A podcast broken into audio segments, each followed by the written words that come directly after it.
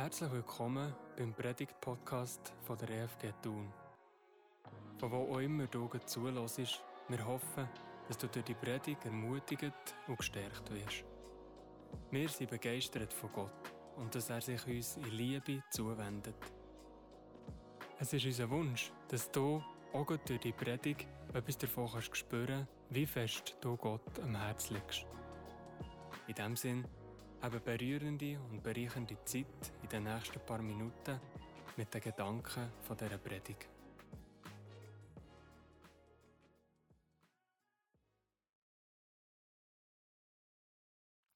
Letzte Woche hat euch ja Ivera in ihre Vorbereitung mitgenommen für die Predigt. Und heute nehme ich euch mal in meine Vorbereitung als Moderator mit.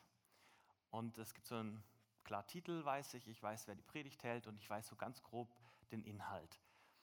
Und als ich das so gelesen habe, habe ich gemerkt, oha, du hast eine Bildungslücke. Ich musste erst mal googeln, weil ich ein Wort nicht kannte. Dann habe ich mich auf die Suche gemacht und dann recherchiert. Und je länger ich recherchiert habe, desto mehr war ich betroffen, dass ich etwas nicht kannte. Und da ist mir aufgefallen, das gab es schon mal, dass ich was gesehen habe, aber es nicht bewusst wahrgenommen habe. Ich glaube, das Wort habe ich schon irgendwann mal gehört, hier in der Schweiz, und zwar ist es das Wort Verdingkind. Kannte ich nicht. Und da ist mir aufgefallen, als ich das so gesehen habe, es gibt Schicksale, von denen wusste ich nicht, dass es die gibt.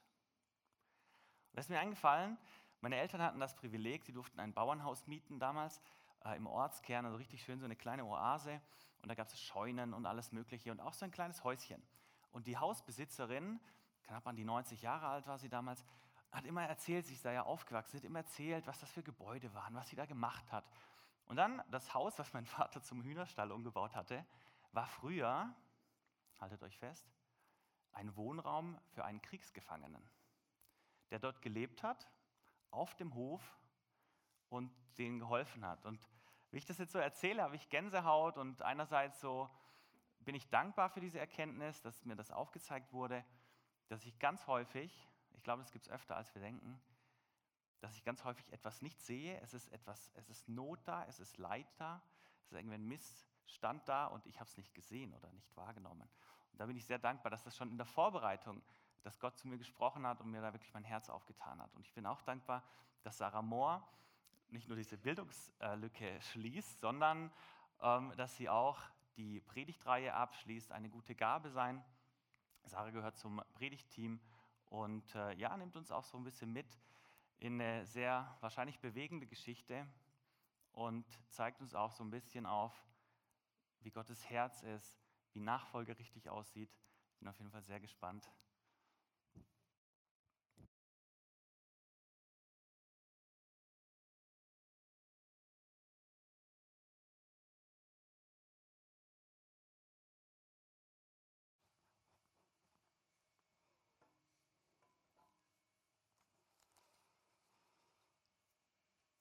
Eigentlich ist es ja ganz einfach im Leben. Wenn man freundlich ist zu den Menschen, sind sie freundlich zurück. Wie man in den Wald ruft, dann sie zurück.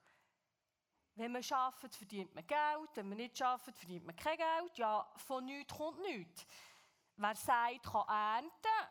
Wer es verpasst, selber die Schuld. Schon klar, kannst nicht immer gewinnen, kannst nicht immer zu viel Zweckli haben, aber wenn der gering will, ist fast alles möglich. Und jetzt haben wir gehört in der aktuellen Predigreihe, es wäre rein theoretisch Gottes Wille, alle 50 Jahre ein Jubeljahr zu machen. Ein Reset.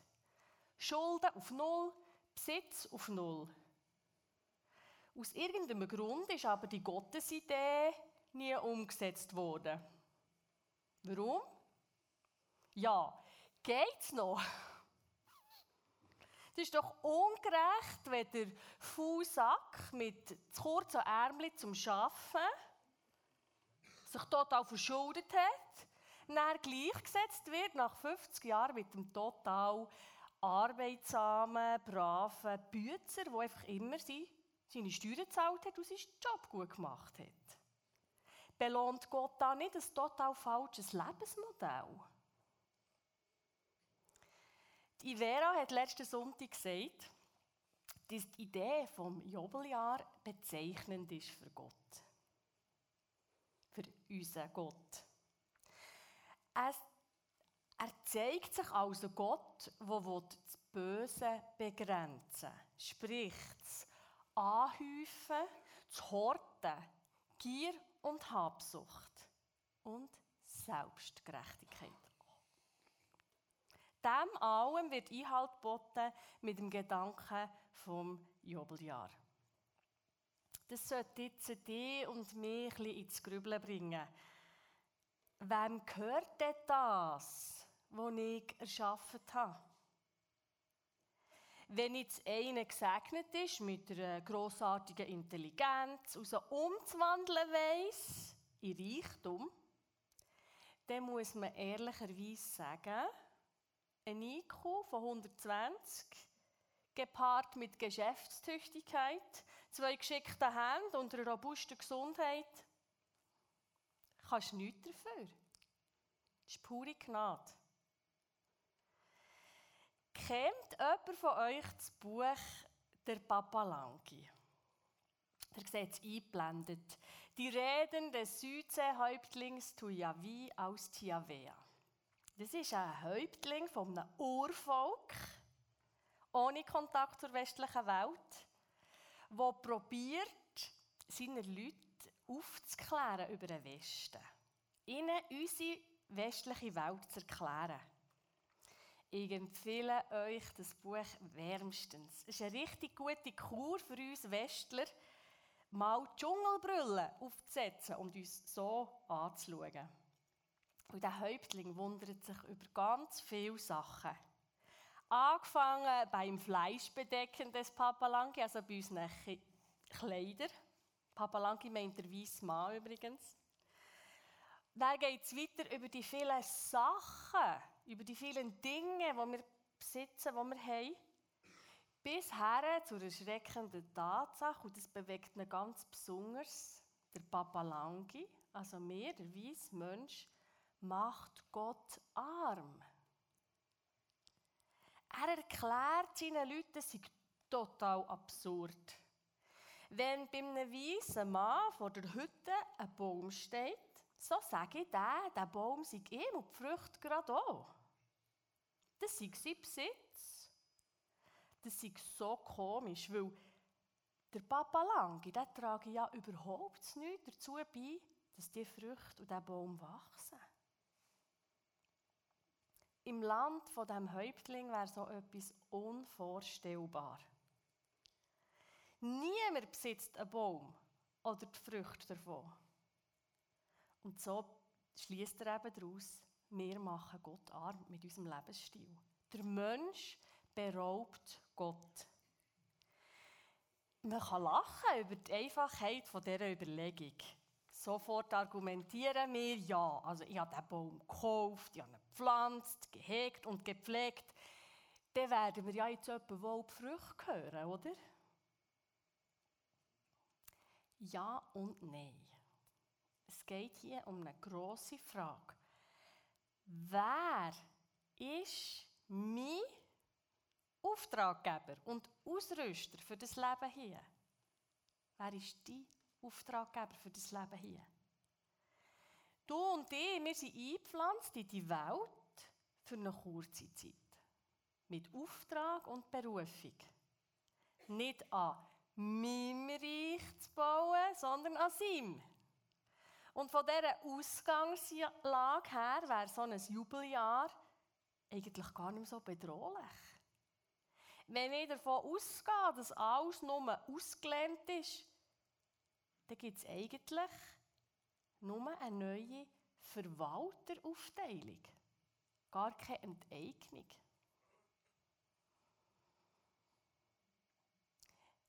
In meiner Familie gibt es eine sehr traurige Geschichte, die wirklich nur so nach einem Jubeljahr schreit. Nach Genugtuung, nach Gerechtigkeit, nach Ausgleich, nach einem Verwalterwechsel. Meine Ur-Urgroßeltern haben in äußerster Armut geheiratet. Und mit jedem zusätzlichen Kind ist ihre Armut noch viel grösser geworden. Am Schluss haben sie mit neun Kindern in einem winzigen Zweizimmer Mietshäuschen gewohnt, zu Gerzensee. Und es hat nicht genug zu essen für alle. Ich erspare euch Details, aber stellt euch vor, aus der Not haben sie entschieden, der älteste Sohn, dritte Klasse, zu verdingen, also wegzugeben. Ein Kind weniger, wo man muss Futter am Tisch. Verdingen heisst, du gibst eigentlich sämtliche Rechte einem anderen Bauer ab. Der braucht dich zum Arbeiten und gibt dir hoffentlich genug zu essen. Der Rudi, der Drittklässler, war ein sensibler und schwermütiger Bub, schon dann. Und er ist ausgerissen und ist wieder heimgekommen. Er hat es nicht ausgehalten, auf dem Bauberg bei diesem Bauer. Sie hatten keine Wahl, sie haben ihn wieder geschickt. Er ist wieder ausgerissen. Und heimgekommen. Und eines Tages hat die Mutter beim Essen gesagt, vielleicht gehen sie jetzt doch, dass der Robby bleibe. Jetzt sind schon der zweite Tag dort. Und er hat es unter dem Tisch vorgetönt, nein, ich bin da. Der arme Robby hat sich aus lauter Scham und Schuld versteckt unter dem Küchentisch nach seiner Flucht. Und da hat der zweite älteste Sohn, der Robby, zweite Klasse, eingesehen, dass der einzige Weg ist, dass er sich zur Verfügung stellt. Er muss gehen. Er ist zwar ein Jahr jünger, aber er mag es auch besser haben. Er hat sich geopfert und ist gegangen. Eins Mau weniger zum Futtern. Und sehr kurz darauf ist die Mutter an der spanischen Grippe gestorben. Und gerade auf den Hack hing nachher der Vater an Auszehrung, hat man dann gesagt, wahrscheinlich Krebs. Die älteste Tochter, meine Urgrosse, Marie, war dann 16. Der jüngste Sohn zwei. Neun Waisenkinder. Direkt nach der Beerdigung vom Vater ist der ganze Hausrat auf den Hofplatz gezügelt worden und vor den Augen der Kinder versteigert worden. Ist klar, die Gemeinde hat sich möglichst schadlos halten. Bei diesem Trögli hier, das ist auch auf dem Hausplatz gestanden, hat mein Ohrgrossi fünf Franken geboten. Es war allen klar, das hat mehr Wert. Aber da hat sich doch niemand dafür gehabt, sie zu überbieten. Fünf Franken auf die Hochzeitskommode von ihren Eltern, die sie verloren hat. Ja, die hat sie bekommen. Und anschließend hat mein Urgrossi mit ihren Geschwistern von Hof zu Hof gehen und fragen, wer eins von denen vielleicht aufnehmen könnte. Alle sind verdient worden, außer sie hat schon eine Stelle gehabt. Sie wieder zurück müssen. 16, so eine Verantwortung. Und später hat mein Urgrossi immer erzählt, sie hätte dann einen Fehler gemacht. Sie sind zuerst zu den Bauern gegangen, die sie gewusst hatten, die sind recht zu den Tieren. Dann sind sie auch recht zu den Kindern. Und die haben sich natürlich vorab die schaffigsten und grössten genommen. Und die jüngsten Geschwister, die hat sie tragischerweise bei den bösesten Bauern müssen abliefern. Der Robby war 80, als er verdient wurde, bei einem Bauer auf dem Bauberg. Nie hat er die Küche gesehen von den Meistersleuten und schon gar nicht ins Wohnzimmer. Er hatte Hunger und ein unwürdigeres Dasein als der Hunger auf dem Hof. Am Morgen um 4 Uhr musste er im Stall sein und am Abend um 11 Uhr das letzte Mal der Mist abschoren im Stall. In die Schule hat er dürfen. Der Robby war sehr intelligent und hat leicht gelernt. Aber als er dann am Examen der zweiten Klasse bei den Sechselern hat mitgerechnet die Eltern, die hinter ihm gehockt haben, haben sich dann die reichen Bauern die Lehrerin vorgeknöpft und ihr erklärt, wer ihr den Lohn zahlt. Und dann hat die Lehrerin Robin neben genommen und gesagt, los, musst nicht mehr aufhaben. Ich darf dich nicht mehr dran nehmen. Und er hat erzählt. Und dann bin ich nie mehr dran gekommen. Mit 17 ist der Robin nach dem Bauer zu viel geworden. Hat er ihn nicht mehr gebraucht. Es war nicht mehr gratis, er musste ein Löhnchen zahlen. Das hat er nicht wollen und darum hat er den Robby vorgeschickt. Stellt euch das vor. Ohne Obdach, ohne Geld, im Innersten ohnmächtig und zerbrochen auf Stellensuche. Der Robby hat dann im Fuhrhalter Köpfer in Steffisburg seine erste Anstellung bekommen. Und dort hat er Arbeitszeiten gehabt. Vom Morgen am 6 bis am Abend am 7. Er war total überfordert. Er ist am Abend am 7. Uhr auf dem Bett angeguckt und gar nicht gewusst, was er jetzt noch soll. Dann ist er nochmal in den Stall zu der Ross. Freizeit hat dieser junge Mann nicht gekannt. Sein Monatslohn war aber als ungelehrter Büter so knapp, dass er der Liebe von seinem Leben musste den Schuh geben Er hat eine ganze Nacht durchgerechnet und hat eingesehen, dass er unmöglich für eine Frau und allenfalls Kind sorgen könnte. Und er ist sein Leben lang ledig geblieben. Der Robby war eine total ergreifende Figur für mich als Kind. Ich sehe ihn noch heute im Halblinigen vor dem Bauernhaus zu Gurzeln auf dem Bänkchen höckeln, zusammen mit seinem Bruder Hermann. Oder wie er regungslos ist im Feld gestanden mit der Flinte und hat gemuset. Er war ein ganz geschickter Scherjäger und hat als junger Mann sich so ein Zubrot verdient und hat das Hobby auch noch beibehalten im Alter, wo es kein Geld mehr hat dafür gegeben Er hat am Schluss zusammen mit seiner Schwester in einem winzigen Häuschen gewohnt zu Gurzelen. Und das Haus hat er später verschenkt. Dem Sohn vom jüngsten Bruder, Hermann. Und im hohen Alter hat der Robby erzählt, Jetzt hat er Befreiung erfahren. Jetzt hat er sich trennen von 60 vollen Maussäck altem Brot. Ihr habt richtig gehört, 60 Maussäck voll altes Brot. Das hat er bis jetzt immer gehortet auf dem Esterich, für wenn die Not wiederkommt. Und ganz am Schluss von seinem Leben hat er ins Spital müssen. Und dann hat er aber gewünscht, wir Kinder sollen ihn nicht besuchen. Weil wenn er auch ein Kind sieht, dann will er gerade nicht mehr sterben. Und jetzt, jetzt ist es Zeit, um, um sich auf das Sterben einzurichten. Er war bereit, zum Loslassen. Und er hat gespürt, seine Arbeit hier ist jetzt zu Ende. Der Robby hat so viel hinterlassen. Nicht nur die mega traurige Lebensgeschichte, nein, sein Leben hat auch viel Segen gebracht. Und für mich ganz besonders. Als Kind habe ich mit meinen Eltern und meinen Brüdern in einem Mietshaus gewohnt, wo das verkauft werden.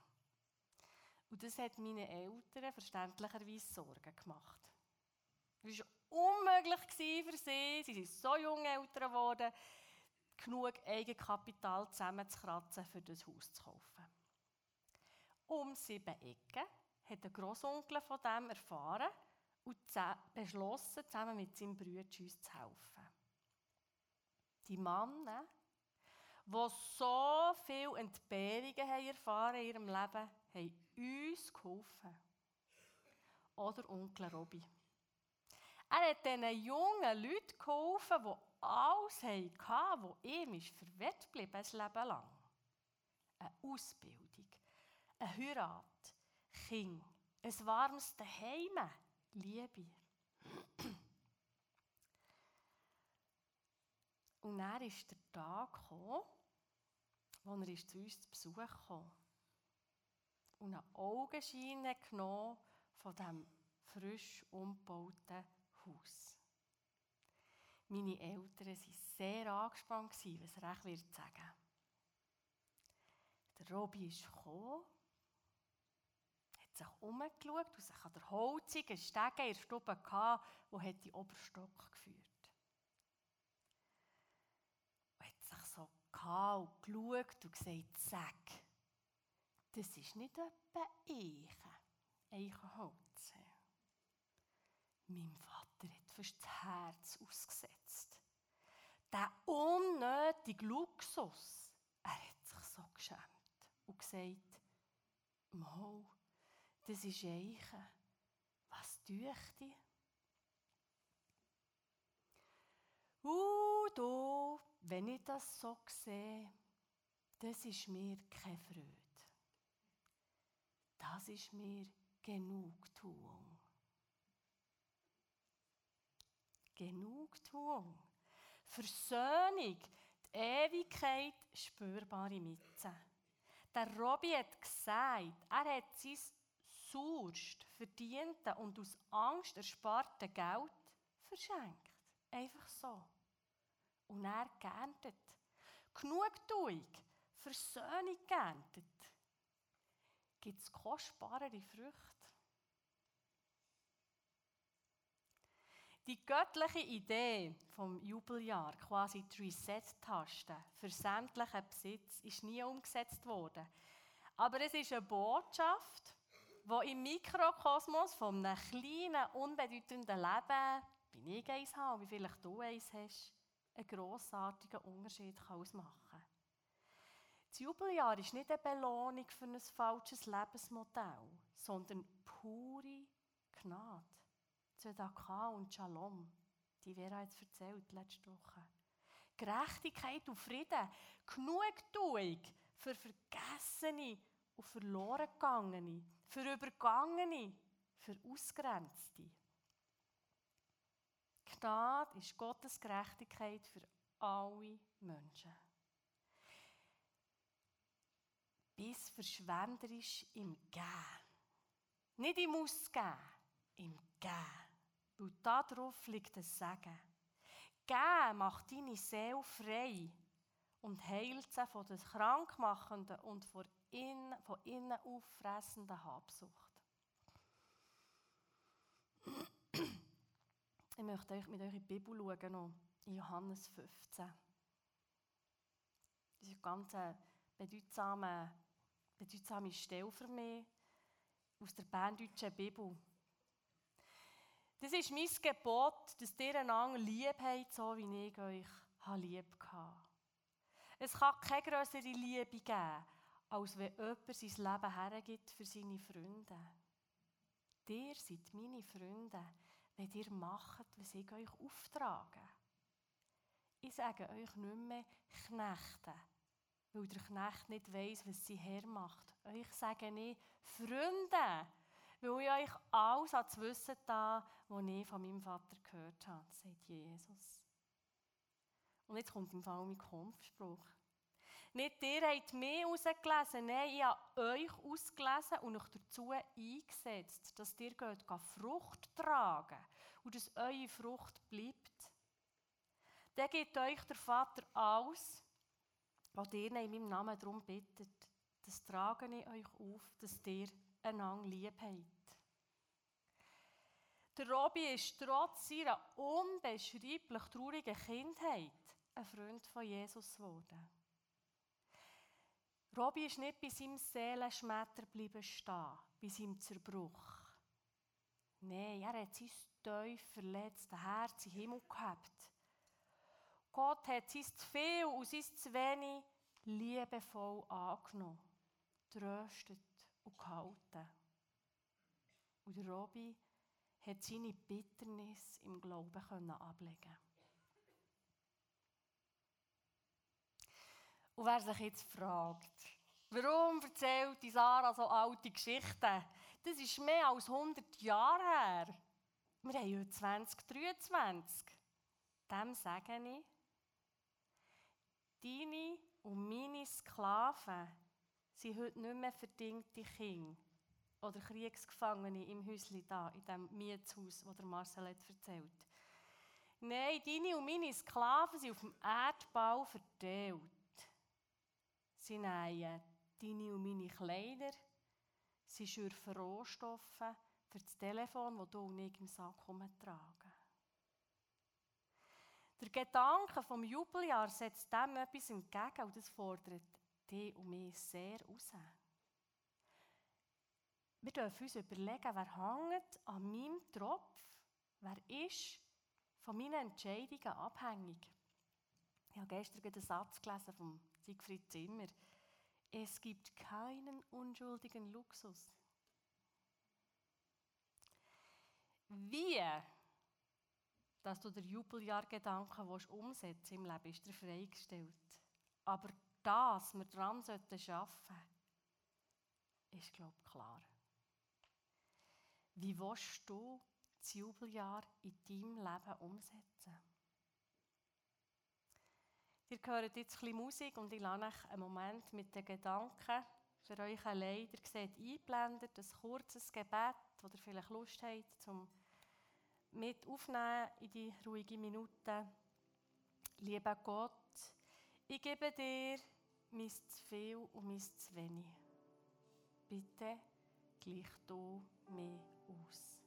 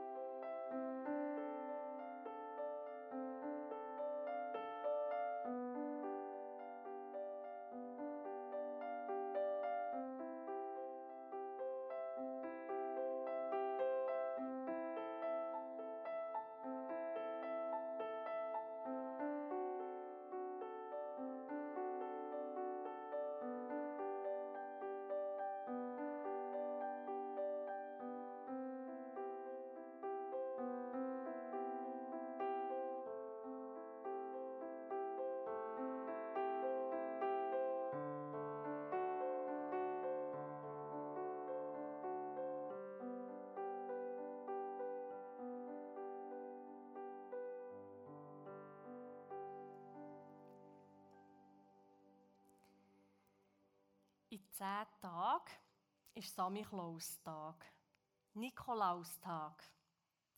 Die Legende erzählt, dass der Nikolaus ein Waisenbub war. Aus extrem reichem Haus. Und er war so traurig. All seine Diener, der ganze Reichtum, den er erben konnte, nichts hat ihn trösten über den schlimmen Verlust von seinen Eltern. Und in seiner Not hat er sich erinnert, dass er doch manchmal mit seiner Mama ist zum Stadttor gegangen und dort den armen Menschen und den Kranken hat zu essen gebracht oder Kleider. Und er hat tief in sich ein Sehnen gespürt, ein Drängen. Es war mächtig und stark und er ist zum Stadttor. Und hat teilt, was seine Taschen hergegeben und er ist wieder und wieder und wieder gegangen. Man erzählt sich, dass der Nikolaus sein ganz Besitz den Ärmsten der Armen verteilt. Und seine Lebenskraft und seine Lebensfreude ist zurückgekommen. Für mich ist die Nikolaus-Geschichte und auch Robby seine Geschichte ein super Symbol für das Jubeljahr. Und ich ermutige dich, wird auch hier zum Ermöglicher. Nimm dir ein Beispiel am Robby und am Nikolaus. Wer noch ein Samichlaus-Geschenk sucht, für Nachbarskind, Götti-Kind, die eigenen Kinder, dem sei herzlich die CD empfohlen von Christoph Fankhauser. Was gibst, was hast. Ihr habt die Möglichkeit, es am Infopult zu kaufen. Und wer auch noch eine Idee braucht, vielleicht unter einem Weihnachtsbaum, das Büchlein, das ich darauf hingewiesen habe, der Papa Langi, das könnt ihr ebenfalls kaufen. Ähm, für Menschen, die gerne über das Leben und so nachstudieren, wirklich ein ganz cooles, unverfängliches Geschenk, das sicher viel Freude wird machen es hat, solange es hat. Ich werde dann draußen stehen und euch, mit euch noch darüber reden, wenn ihr wollt. Ich schließe heute ab mit einem Auszug von einem Gebet von Mutter Teresa. So kurz und so kaltvoll. Herz mit. Nimm dir Zeit für Werke und Nächstenliebe. Sie sind der Schlüssel zum Himmel. Amen.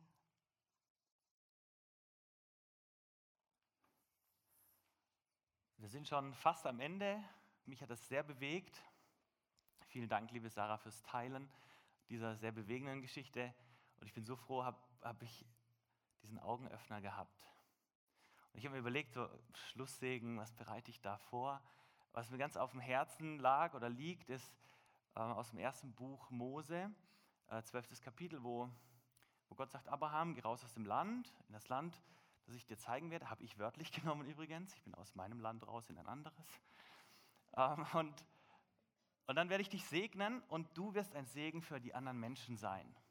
Und für mich steckt da so etwas extrem Wertvolles drin, dass man aus der Komfortzone rausgehen darf. Und Bernie hat das vorher gut gesagt, das, glaube ich, betrifft sehr viele Menschen, dass, sobald zum Beispiel auch ans Materielle geht, dass einen das aus, aus der Komfortzone herausfordert. Und ich segne euch einfach Namen Jesu, dass Gott euch ein Herz schenkt und auch Augen schenkt für Menschen,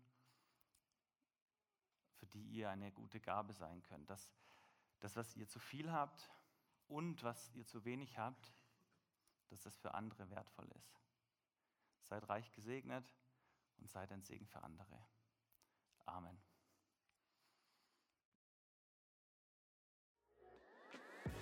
Wir hoffen, dass du durch die Predigt gestärkt und aufgebaut bist worden. Die Predigt kann man übrigens jeden Sonntag auch live miterleben. Immer um 10 Uhr feiern wir zusammen Gottesdienst im Burgsaal an der Burgstrasse 8 in Thun. Nebst der Predigt prägen Musik und Anbetung, Gebet und kreative Elemente unsere Gottesdienste. Für die Kinder findet parallel ein liebevoll gestaltetes Kindergottesdienstprogramm statt. Nach dem Gottesdienst können bei Kaffee und Gipfeli und ab und zu sogar bei einem einfachen Menü neue Kontakte geknüpft und alte Freundschaften gepflegt werden.